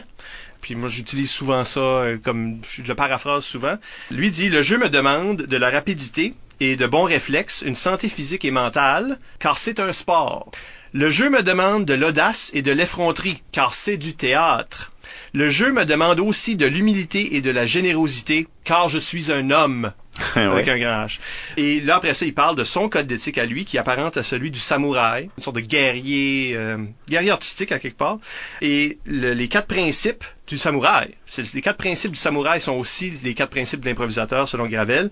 Le haut niveau d'éducation, le sens de la beauté, l'entraînement spirituel et l'acuité mentale. Donc ça, c'est il n'y a, pas grand-chose de martial là-dedans. Là. C'est pas, euh, c'est un code guerrier, mais vraiment c'est un code spirituel, Ouais. c'est un code d'honneur. Oui. Pour le joueur d'impro que lui envisage, c'est ce que c'est. Nous autres, on parle de sept piliers, là, c'est quelque chose qu'on a développé ici, mais ça, ça revient à ces choses-là aussi. En gros, les sept piliers de. de- de- on peut-tu les, les nommer? Je les connais pas par cœur. C'est le respect, l'écoute, la disponibilité, l'efficacité, la vérité, l'écriture, la culture.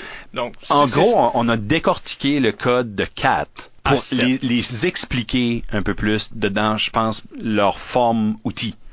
Parce que moi, je parle souvent d'outils. Euh, la raison pourquoi est-ce que je parle souvent d'outils, c'est parce que des outils, quand ce que tu les laisses dans un shed, ça devient rouillé. Puis des improvisateurs, quand ça reste un shed trop longtemps, ça devient rouillé. sortez de vos sheds. Ben, euh, euh, euh, c'est une vraie de vraie chose parce que dernièrement j'ai joué quelques matchs puis tu sens la rouille, tu le sais, tu tu sais que les outils sont pas aussi hein, aiguisés qu'ils étaient, ils sont pas aussi euh, aussi tough qu'ils étaient non plus, mais ils sont là quand même, ils sont juste moins efficaces. Mais ces outils-là sont primordiaux. Mieux des outils rouillés que pas avoir des outils du tout. Ces outils-là, des, des sept piliers, on te demande d'être à la fois éduqué, on te demande d'être euh, allumé, on te demande d'être euh, respectueux, être un homme avec un grand H, euh, ou peut-être on pourrait dire juste un humain, juste une personne. Mais on te demande aussi d'être capable de transmettre des choses. On te demande un, niveau supérieur de, je veux pas appeler ça de la spiritualité parce que, mais connecter avec des gens, c'est à quelque part presque ça. C'est pas juste de la parole, c'est une connexion, c'est leur faire vivre quelque chose cette petite magie-là qui existe quand ce que les chandails d'impro deviennent des costumes, puis la bande devient un, paysage. C'est des moments magiques qui existent pour vrai. Quand ce que tu vois un impro que tout clique tout d'un coup, puis t'es transporté à quelque part d'autre, ça touche le spirituel à quelque part. Ça fait ces codes-là, que ce soit les sept piliers ou le, code du samouraï de Gravel, doit être respecté pour un, un improvisateur. Un improvisateur peut pas choisir, tu peux pas cherry picker ce site non plus là. Tu peux pas décider genre de prendre quelques morceaux. Tu peux pas. Tu peux pas décider d'être complètement juste culturé sans rechercher une connexion. Puis aussi, je trouve que que quelque chose que je vois occasionnellement, puis qui est vraiment la chose la plus difficile pour un improvisateur, c'est réaliser que ce qu'ils étaient marche plus. Justement, disons que toi, ton, ta chose, c'est juste à cultiver. C'est juste cultiver, ça t'apporte ces éléments-là, mais à un moment donné, le public va reconnaître que ça, c'est ta chose. Faire, ah ben, tu sais, ah voilà, tu sais, euh, une personne qui fait en cours son impro de renaissance française, de, Ouais. Tu sais, tu te dis, OK, mais à un moment donné, il faut se réinventer constamment. Il faut quand même retravailler nos, nos éléments, no- notre soi, notre, notre bags de, de- d'humour, comme de drame, Ouais. de culture, comme de style. Mais le- les piliers défendent contre ça. Parce que si on nous demande d'être efficace, faire constamment la même affaire, ce n'est pas être efficace. C'est exploiter quelque chose qui éventuellement ne marche plus. C'est l'inverse d'être efficace. Être efficace, c'est de constamment être en train de penser à qu'est-ce qu'on fait, puis comment améliorer ce qu'on fait pour offrir le meilleur spectacle possible. Ça fait, si qu'on respecte les piliers, si on respecte le code, on se doit tout le temps d'être en flux, en, en mouvement intérieur, puis rechercher quelque chose de meilleur que ce qu'on vient de faire. Ça, c'est vrai là, dans chaque impro, puis c'est vrai dans chaque match, puis c'est vrai dans chaque année. Puis j'aimerais dire que c'est vrai dans la vie. Parce que Ouais. ce qu'on applique ici, tu sais, c'était bon pour un samouraï, ben c'est bon pour un improvisateur, mais c'est bon dans la vie. Ouais. J'ai toujours cru ça, que la philosophie qu'on enseignait, que l'impro enseignait, l'idée de travailler en équipe, euh, de, de, de toujours se renouveler, de, de, de réagir, ouais, s'adapter rapidement à tout. Ça, c'est tous des outils qui, qui sont bons dans l'arène, évidemment, mais que tu amènes avec toi dans le restant, dans l'ensemble de ta vie. Puis Oui. Il y a une façon de vivre qui est enseignée par le jeu. Ça rewire ta tête. Là. Oui, oui, absolument. C'est c'est une façon de vivre qui est au-delà du spectacle. C'est tout le temps chercher à être mieux que soi-même. En gros, je paraphrase, mais en français, rien ne sert d'être mieux que son prochain. Il faut juste, en gros, être meilleur que soi. Euh, je pense que c'est Hemingway. Ça, ça file comme du Hemingway. Peut-être, ça me semblait une longue phrase pour Hemingway. Mais ben, ça, ça ramène une question qu'on a eue sur les médias sociaux, dans le fond. Là. Oui, euh, sur Twitter, Martin Légère euh, nous mentionne que il a l'air d'avoir déjà eu une discussion avec euh, toi, Bass, euh, au niveau de la compétition en improvisation. Puis Ouais. il aimerait, euh, il aimerait t'entendre parler sur le, le sujet. OK, il y a quand même un esprit compétitif. Puis c'est pour ça que je pense que les, les sept piliers de l'impro, c'est une philosophie qui est beaucoup plus centrée sur la personne. Le, le code du, du samouraï reste martial. Ça fait à quelque part, il y a une compétition. Il y a un combat qui arrive. C'est pas tout le temps un combat à la mort. Puis comme le samouraï, tu lèves pas ton épée en criant, t'es pas des vikings. Tu remets ton épée, tu l'essuies, tu remets ton épée, puis tu recommences. Il y a quand même une compétition qui arrive avec comment aiguisé que t'es, comment rapide que t'es, comment bon que tes outils. Euh, Peut-être moins dans une ligue comme la Licume ou euh, même maintenant il y a des, des ligues secondaires qui n'existaient pas quand j'étais jeune. là. Quand moi j'étais au secondaire, ça n'existait pas ce genre d'affaire-là. Mais quand on va dans une compétition nationale, on s'attend que tout le monde va aller là pour performer à la hauteur d'une compétition nationale. C'est pour ça que quand j'ai été choisi pour la première fois à faire partie de l'équipe étoile, c'était comme si je me faisais donner mon sabre. J'étais choisi pour montrer qu'est-ce qu'on faisait, qui on est, défendre notre honneur. Ça fait quand ce que tu vas dans une compétition nationale, c'est pas une fight, mais c'est à propos de qui est-ce qui est allumé, qui est-ce qui sait qu'est-ce qui se passe, qui est-ce qui connaît des auteurs, qui est-ce qui peut raconter des histoires de la façon la plus originale, qui est-ce qui peut nous offrir un spectacle de variété meilleur que qui a brillé. Puis le tout se fait avec un petit peu moins d'humilité parce que à la fin t'es es fier, t'es content, puis tu vas strutter, tu vas marcher un petit peu différemment quand tu gagnes. Mais en bout de ligne, tu peux pas faire autrement que regarder l'autre équipe et dire, sais-tu quoi, ce site a été faite quand même ensemble. Moi, j'ai brillé, mais euh, tout ce qu'on a fait a été fait ensemble. Tu connais pas les personnes de l'autre côté. Euh, quand tu vas jouer contre UCAM ou contre Sherbrooke ou UQTR ou Hearst, c'est là, je sais même pas ce que c'est Hearst. C'est en Ontario. tu vois, j'ai aucune idée. Je sais où ce que c'est un Boniface maintenant, mais Hearst, mais ça fait, t'as pas ce que tu veux faire, par exemple, c'est découvrir de nouveaux styles. Euh, ça fait, c'est, très martial, c'est très kung-fu, c'est très, mon, style tigre est-il aussi fort que ton style euh, singe, c'est là? La lutte, si tu veux, c'est souvent entre la compétitivité, c'est, c'est ça qu'on va souvent dire que c'est un négatif la compétitivité est négative ouais. dans un sens. Ouais. Mais l'impro, c'est toujours un jeu de oui, mais parce que tu vois, Gravel, dans la petite définition que j'ai donnée, il parlait de d'à la fois d'effronterie, faut être effronté, arrogant jusqu'à un certain point, mais aussi être, avoir de l'humilité. Donc, on doit être humble et arrogant en même temps. Ben, c'est parce qu'on comprend que c'est un spectacle. C'est là que ça vient. On va dire des choses, on va faire des choses dans l'esprit d'un spectacle, mais on le fait pas parce qu'on pense qu'on est mieux. On le fait pour offrir quelque chose. La compétitivité vient pas à battre l'autre, mais c'est à gagner le public. Ton but, c'est pas de battre l'autre équipe, c'est de gagner le public qui ne donnera pas ce même amour-là. Parce que oui, c'est à propos de l'amour. C'est tout c'est, c'est des daddy issues. Mais, c'est, mais, c'est à propos d'aller chercher le public. C'est à propos d'aller chercher les juges. C'est à propos d'aller chercher ces gens-là. C'est pas à propos de battre l'autre. Ça fait n'importe quand ce que tu penses que c'est à propos de qui ce qui peut rimer le mieux. Non, c'est à propos de qui ce qui est capable de faire une histoire, la faire avancer tout en rimant, puis en, en, en nous gardant divertis. Ça n'a rien à voir avec tes outils. C'est comment tes outils sont utilisés.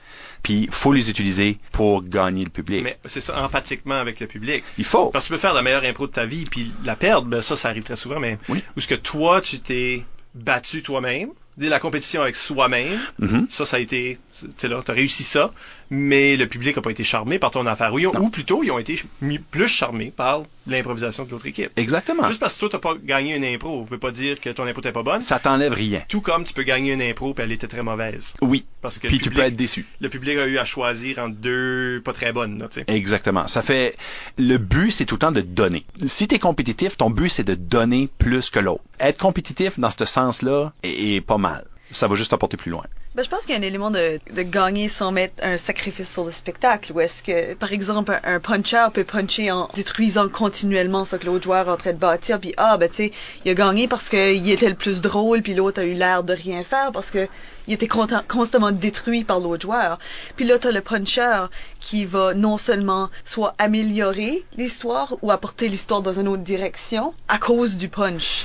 C'est oui. ça, ça c'est un joueur qui joue à la fois peut-être pour gagner, mais aussi en valorisant le spectacle qui existe déjà. Moi, j'ai un terme pour eux autres, c'est des back punchers. C'est Oui, des oui. gens qui Ils sont en arrière. sont en train de arrière, puncher. Puis ils font des punches. Ils te laissent, ils te laissent défricher la, tra- la trail, tout en avant avec ta machette, puis tu coupes des branches, puis tu construis des choses, puis tu essaies de faire avancer des choses, puis l'autre en arrière, avec pas de machette, puis il fait des jokes. Sais-tu quoi? Faut, faut que tu sois prêt, en tant que joueur, à le voir. Faut- premièrement, faut le voir, en tant que joueur. Puis ça, c'est, ça, c'est peut-être mon, mon esprit compétitif, là. Faut que tu le vois, puis tu le comprends. Fait, OK, on a un puncher. Qu'est-ce qu'on fait avec ça? Sais-tu quoi? Tu sacrifies un impro. Tu donnes un point. Tu le laisses puncher. Tu lui donnes. Tu construis. Toi, t'établis ton caractère. Ça veut pas dire que t'es pas drôle. Ça veut dire que lui pense peut-être que t'es moins drôle. À ce moment là, c'est de la stratégie. Ah, là, je me sens dégueulasse. Ça, ça veut dire que la prochaine fois que t'embarques, puis t'as le même back puncher, tu sais maintenant qui est back puncher. T'es là, t'es aiguisé. Tu le vois venir. Ça fait, tu peux planifier. Il, est il- il est utilisable le back puncher. Tu peux l'utiliser. Il est prévisible.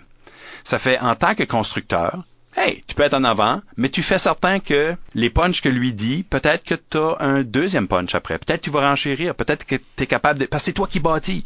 Fait tu es capable de le diriger. Mais faut que tu sois un petit peu machiavélique dans, cette, dans cet esprit-là. là. Faut je, que tu. je pense pas que c'est mal ça parce que on, tu sais, on dit ah ben là c'est je suis en train de stratégiser donc c'est une compétitivité comme quand on était jeune. Je me souviens que la stratégie de certaines équipes pour gagner le point au secondaire, là, comme on parle, de- tu sais, le l'âge de pierre, Oui, oui. ben, il venait juste d'inventer le feu, ça fait on pouvait voir le soir, on pouvait c'est, jouer. c'est- on peut finalement jouer le soir. Le- c'était l'idée que euh, juste crier. Ah, parlez plus fort. L'équipe, l'équipe qui criait par-dessus ce que toi tu disais gagnait parce que c'était la seule équipe qu'on avait entendue. Ou, tu sais, là, ça, c'est comme un- c'est très brutal comme exemple, mais c'était une sorte de stratégie où ce que là, tout ce qui compte, c'est gagner. Oui. C'est pas l'histoire parce que c'était juste du criage. hein. Ben, juste parce qu'on dit, ah, je te vois venir, toi là, puis j'ai une stratégie pour te, te démolir ou t'utiliser d'une autre façon ou t'envoyer une curveball qu'on appelle. Ouais. Moi, je trouve pas ça mal en tout parce que le but de l'improvisateur, l'idéal de l'improvisateur, c'est de, c'est de voir des curveballs qui s'en viennent, Oui. puis les taper. Oui, absolument. Tu sais là, il y a rien de pire dans le fond que la, la curveball qui s'en vient puis quelqu'un qui dit ball, tu sais qui la laisse passer, qui fait comme un ah ben moi je, je, je joue même pas ton Je joue jeu. pas. Tu peux pas ne pas jouer. Tu sais c'est ça. Faut que tu essayes de la taper. Ouais. Puis des fois tu vas la manquer parce que c'est quand même une curveball là, Ouais. c'est pas tout le monde, pas tous les batteurs.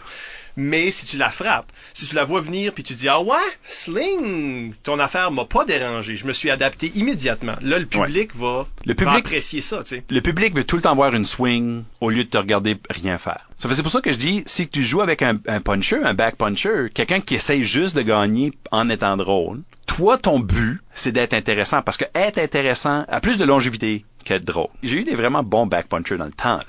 Tu sais, ce qu'on parle des, euh, des gars comme euh, Eric et CDC Chiasson. Probablement un des meilleurs back punchers que j'ai vu dans ma vie. C'était Claude Meunier. C'est son expertise. C'était Ouais. euh, jusqu'à présent, j'en ai jamais, j'en ai rarement vu des meilleurs. Mais il faut tout le temps que tu swings. Faut tout le temps que tu swings. Ton, ton, ton but en tant que ton épée est sortie, t'es dans le combat, t'es là. Tu peux pas être passif, tu peux pas le laisser faire. Faut que tu essaies d'apprendre puis jouer avec. Faut que tu apprennes à bouger en même temps que ces, ces curveballs là. Faut que, tu voyes la curve. Puis ça, ça fait partie, encore une fois, ça fait partie des, piliers, ça, fait partie d'être allumé, ça fait partie d'être efficace, ça fait partie de euh, la culture peut-être, parce que il y a probablement quelqu'un qui a écrit une histoire à quelque part, où il y a eu un film ou un, short ou check à faire, un vidéoclip, où ce qu'il y avait quelqu'un comme ça. Ça fait euh, qui ce qui back punch plus que Popade dans la petite vie? Ben, Régent est pas pire, puis Moment est pas pire. Ça fait, sais-tu quoi? Si t'es capable de rentrer dans ce monde-là, à ce moment-là, tu peux. Ça devient encore une fois un partage. Le, le seul problème, c'est quand c'est pas un partage. Là, ça devient tannant. Quelqu'un qui crie, c'est tannant. Parce que c'est pas un partage. si on le présente comme une compétition, c'est que ça fait partie de ce spectacle-là. Ouais. Le monde fait comme ah, je veux voir ces deux équipes-là ou ces deux joueurs-là s'affronter. Tu sais là, ils veulent ça. Donc Ouais. c'est ce qu'on leur donne dans Oui. ce sens. Euh, ben, sur notre page Facebook également, euh, Gabriel Gagnon euh, nous, nous demande euh, qu'est-ce qu'on pense des changements récents au niveau des catégories? Fait que la poursuite, euh, avec accessoires, la sans limite ni frontières, il y a eu quelques modifications euh, dans la dernière année ou deux. Euh, ben, je suis pas beaucoup au courant de qu'est-ce que les changements. Euh, malheureusement, je suis pas euh, aussi connecté. Je sais que euh, n'importe quel changement dans un règlement dans le monde du, de l'improvisation au Nouveau-Brunswick ne se fait pas sans réflexion. Fait ça, euh, je peux vous garantir tout de suite que n'importe quoi ce qui a été changé, amélioré, euh, nécessitait un besoin de changement.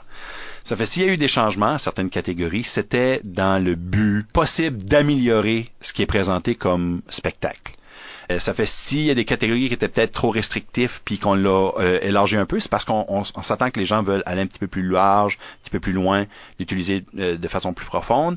Et s'il y a des catégories qui sont plus restrictifs, c'est peut-être parce que les gens comprenaient pas assez bien la catégorie, puis étaient peut-être tout de travers, puis qu'on essaye de créer une catégorie qui va nous offrir un spectacle qui va être meilleur. Connaissant un peu le monde de l'impro, parce j'en ai fait partie quand même assez longtemps, il n'y a aucun changement de règlement qui n'a pas été passé à la loupe, scruté, décortiqué, euh, disséqué, peut-être même essayé avant d'être proposé pour de vrai. Ça fait, tous les changements doivent être des bonnes idées, d'après moi. Je pense qu'aussi, euh, avec la philosophie de, de l'impro au Nouveau-Brunswick, on, on a le réflexe de vouloir même rendre des catégories qui sont peut-être, euh, je dis entre guillemets, euh, gimmicky plus que d'autres, qu'on veut leur donner un peu les principes qu'on a discuté be- beaucoup aujourd'hui, l'histoire, les personnages, cette profondeur-là qu'on aime voir, la variété qu'on aime voir, euh, puis les transformer un peu comme la poursuite, on, on l'a rendu beaucoup plus malléable, on l'a rendu... Dans le fond, on a créé un scénario où est-ce qu'on peut créer encore plus d'histoires avec une même idée, pousser ça encore plus loin. Puis euh, je pense toujours à euh, Sébastien Haché, qui était dans mon équipe euh, étoile de l'Université de Qui est un excellent joueur en passant. Absolument. Un excellent joueur. On va l'avoir à l'émission d'ailleurs. OK, good. Ah. Good. Il me rappelle un jeune moi, mais avec plus de talent. En fait, en fait j'ai souvent pensé ça, vrai, vraiment. Mais on, on, en pratique, on discutait de la, la fusillade. Fait que la fusillade, c'est euh, une série de 30 secondes de, de fil, un par équipe, euh, chaque personne a parfois un thème différent ou a le même thème, puis chaque joueur fait une, une impro euh, sur 30 secondes. De, de- Ils utilisent beaucoup ça au Québec. oui, c'est ça. C'est en préparation pour le, le tournoi euh, national, la Coupe universitaire d'improvisation. Puis on discutait de ça. Puis là, il m'a regardé puis il a dit Hey, ça serait-tu pas intéressant qu'on fasse la fusillade puis que chacune de nos 30 secondes sont toutes interliées? Oh! Puis là, tu te dis, c'est tellement nous autres, ça. Ouais. C'est absolument le Nouveau-Brunswick de voir une façon de créer une profondeur dans une catégorie qui, à la base, est basée sur le punch très rapide, pas très profond, 30 secondes. T'as pas le temps de faire quelque chose de super élaboré puis intense. Mais là, on a trouvé une façon d'ajouter cette dimension. Il a sauvé la fusillade parce que euh, moi je déteste l'idée. Moi, je- aussi, ça, je c'est le genre déteste. d'idée que bon, Je déteste l'idée, puis pas juste dans l'impro. Je déteste l'idée au hockey. de la fusillade. de la fusillade. Parce que au hockey, euh, la fusillade est horrible. On prend deux équipes avec extrêmement de talent qui se font un combat acharné pendant trois périodes, des fois plus.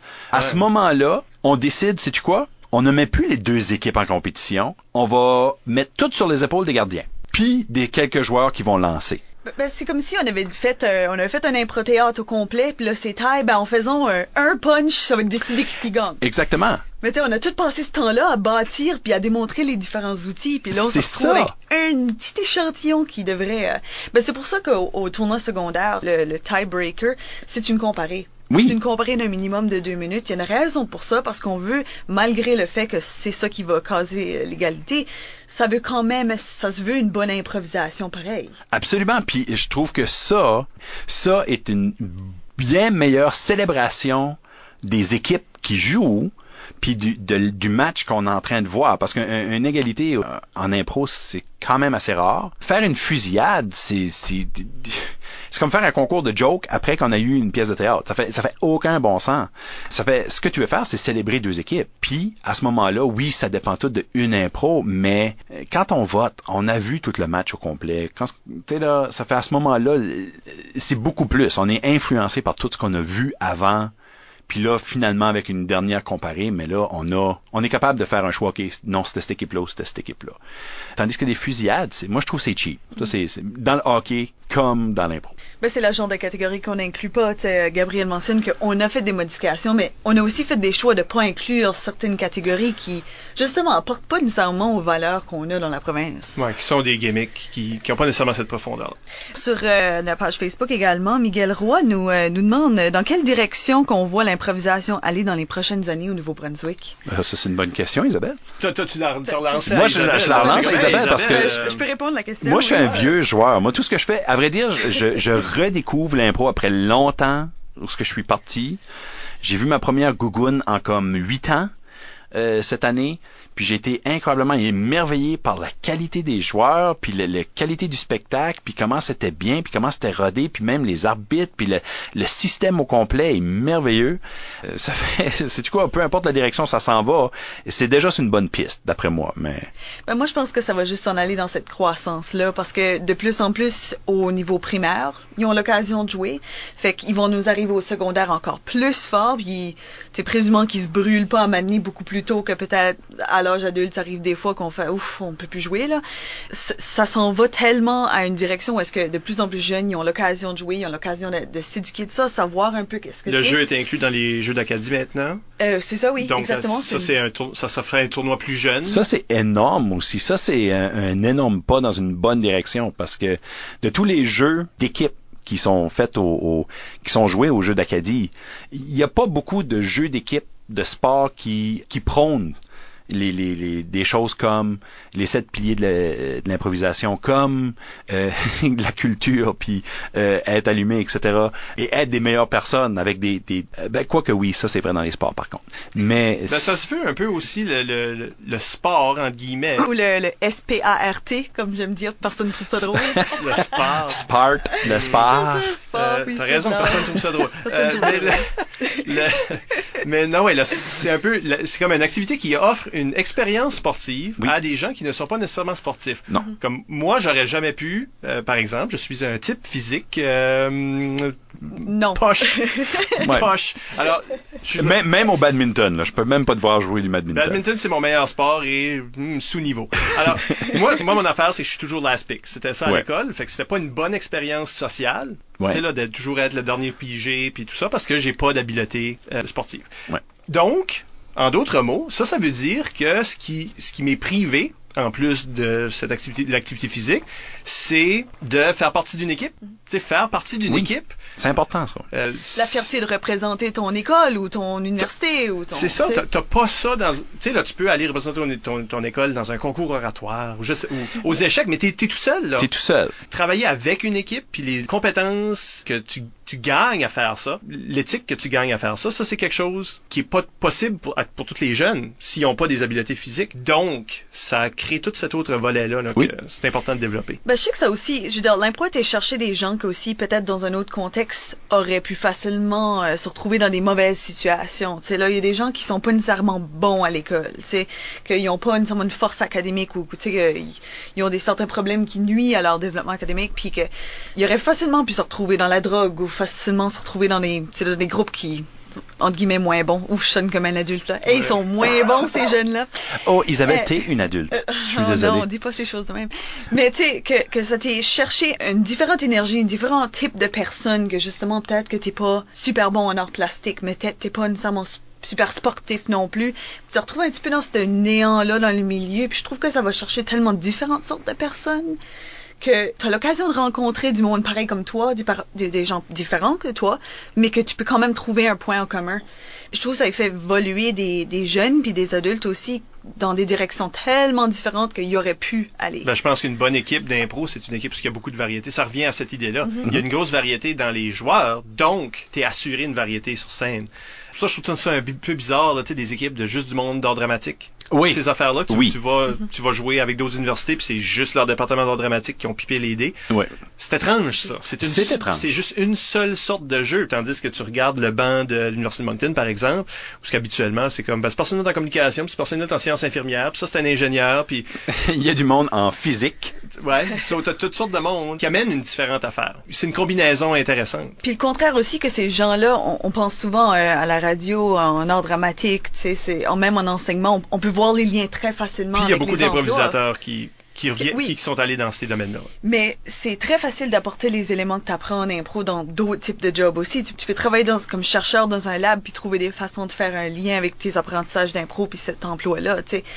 On oublie souvent que ça, ça s'affecte tellement à un niveau personnel, ça modifie tes, tes capacités parce que, je veux dire, si moi je manque un avion, ça va me prendre des capacités d'adaptation pour pas euh, aller dans un full-blown meltdown puis pleurer dans l'aéroport. C'est ça, aller te cacher dans la salle de bain Puis pleurer. jobs, les jobs demandent tout le temps comme euh, du travail d'équipe, mais aussi du travail individuel. Oui, Ouais, oui. ça. Bon, ça, sais, là, ça sonne comme un match d'impro, là.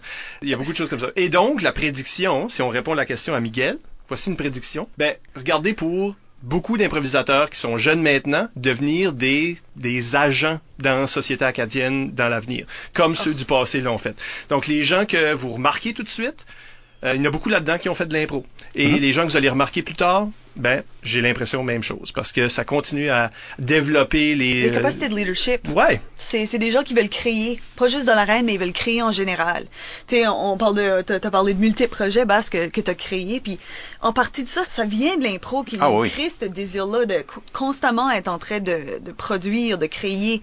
Puis je trouve que ce besoin-là, en plus de la capacité d'aller faire le lien avec des gens, communiquer avec ces personnes-là, prendre du leadership, mais aussi en, en donner, c'est toutes, toutes des capacités qui sont tellement fondamentales à être partie de quelque chose, puis créer quelque chose que c'est des gens qui sont motivés à développer. ben, on est des bons ambassadeurs pour notre sport. Et on est le fun. hein? Euh, L'émission euh, arrive à sa fin. On vous rappelle que vous pouvez nous laisser des commentaires par courriel au improvisationnb@gmail.com ou sur le blog d'impro euh, NB. Il y en a un blog impronb.wordpress.com où il y a beaucoup de ces genres d'éléments-là qui sont discutés ou sur les médias sociaux. Hein, On est Impro NB sur Twitter. On est Improvisation NB sur Facebook.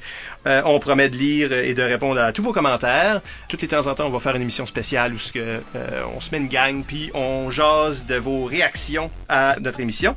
Fait qu'écoutez tous nos épisodes par l'entremise du blog ou sur YouTube ou surveillez les horaires de CKEM ou d'une radio communautaire dans votre coin du Nouveau-Brunswick. Hein. Si votre radio communautaire ne passe pas l'émission, ben Demandez-la. demandez-la. Euh, et encore une fois, merci à Basse Lévesque pour s'être prêté à l'exercice. Ça me fait très plaisir. Merci Isabelle Ben, merci à toi, Mike, Michel. et Mike Michel. Et euh, à la prochaine tout le monde pour un autre entretien, j'en suis sûr, fascinant avec une vedette de l'improvisation.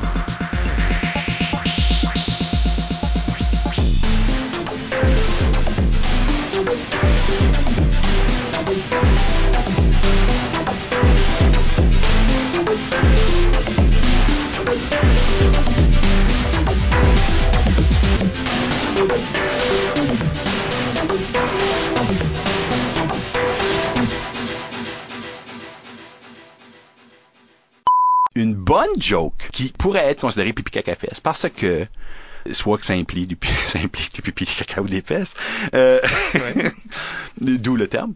Euh,